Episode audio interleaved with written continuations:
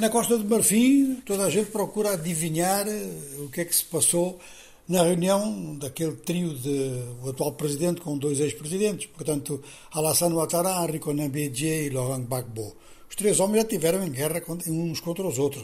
No caso de Laurent Gbagbo, isto deu mesmo um problema sério para ele, porque as suas forças foram derrotadas militarmente e ele foi acusado de crimes de guerra e levado para aí, onde esteve preso uns anos. Depois, no final das contas, disseram que não, que não tinha havido nada. As coisas são assim em guerra, né? Chega um ponto em que para acabar com aquilo faz-se conta que não aconteceu coisa nenhuma. Isto vai acontecer com a guerra da Ucrânia também. Né? Nós em África já temos experiência de como é que isto tudo termina. Mas, enfim, eh, há um elemento positivo, é que deste encontro saiu a notícia de que haverá um segundo encontro e provavelmente um terceiro. E enquanto estiverem a conversar, então está tudo muito bem. Ora, enquanto as coisas passam assim na Costa de Marfim, não está bem no Sudão. Várias manifestações, desta vez de protesto contra uma espécie de guerra étnica, luta pela posse da terra no Nilo Azul. Manifestações em vários pontos do país, eh, a polícia e o exército acusados de não manterem a ordem, e por outro lado também pessoas ligadas ao Nilo Azul que têm as suas simpatias por um dos dois lados. É uma luta de pobres, uma luta pela terra, uma luta pela posse do gado também, e esta região do Nilo Azul está ali bem perto da fronteira com o sul do Sudão, onde também tudo serve de pretexto para a qualquer momento haverem problemas deste tipo.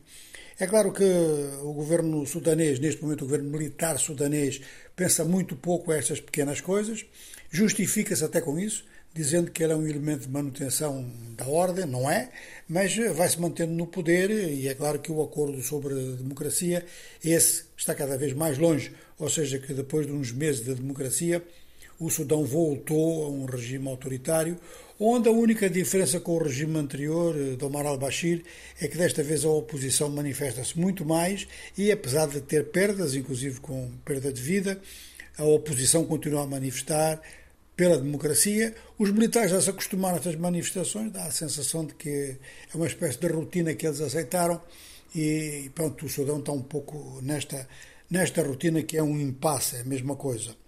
Bom, eh, então vamos lá agora falar rapidamente do Benin, onde o Sebastião Javon, que é um líder oposicionista, ainda é líder oposicionista, mas tem menos impacto porque está exilado há muito tempo em Paris, e ele já foi candidato presidencial, depois apoiou o atual presidente, Patrice Talon. Eh, Talon foi eleito, mas a relação entre os dois homens nunca andou bem e ele foi acusado de tráfico de droga.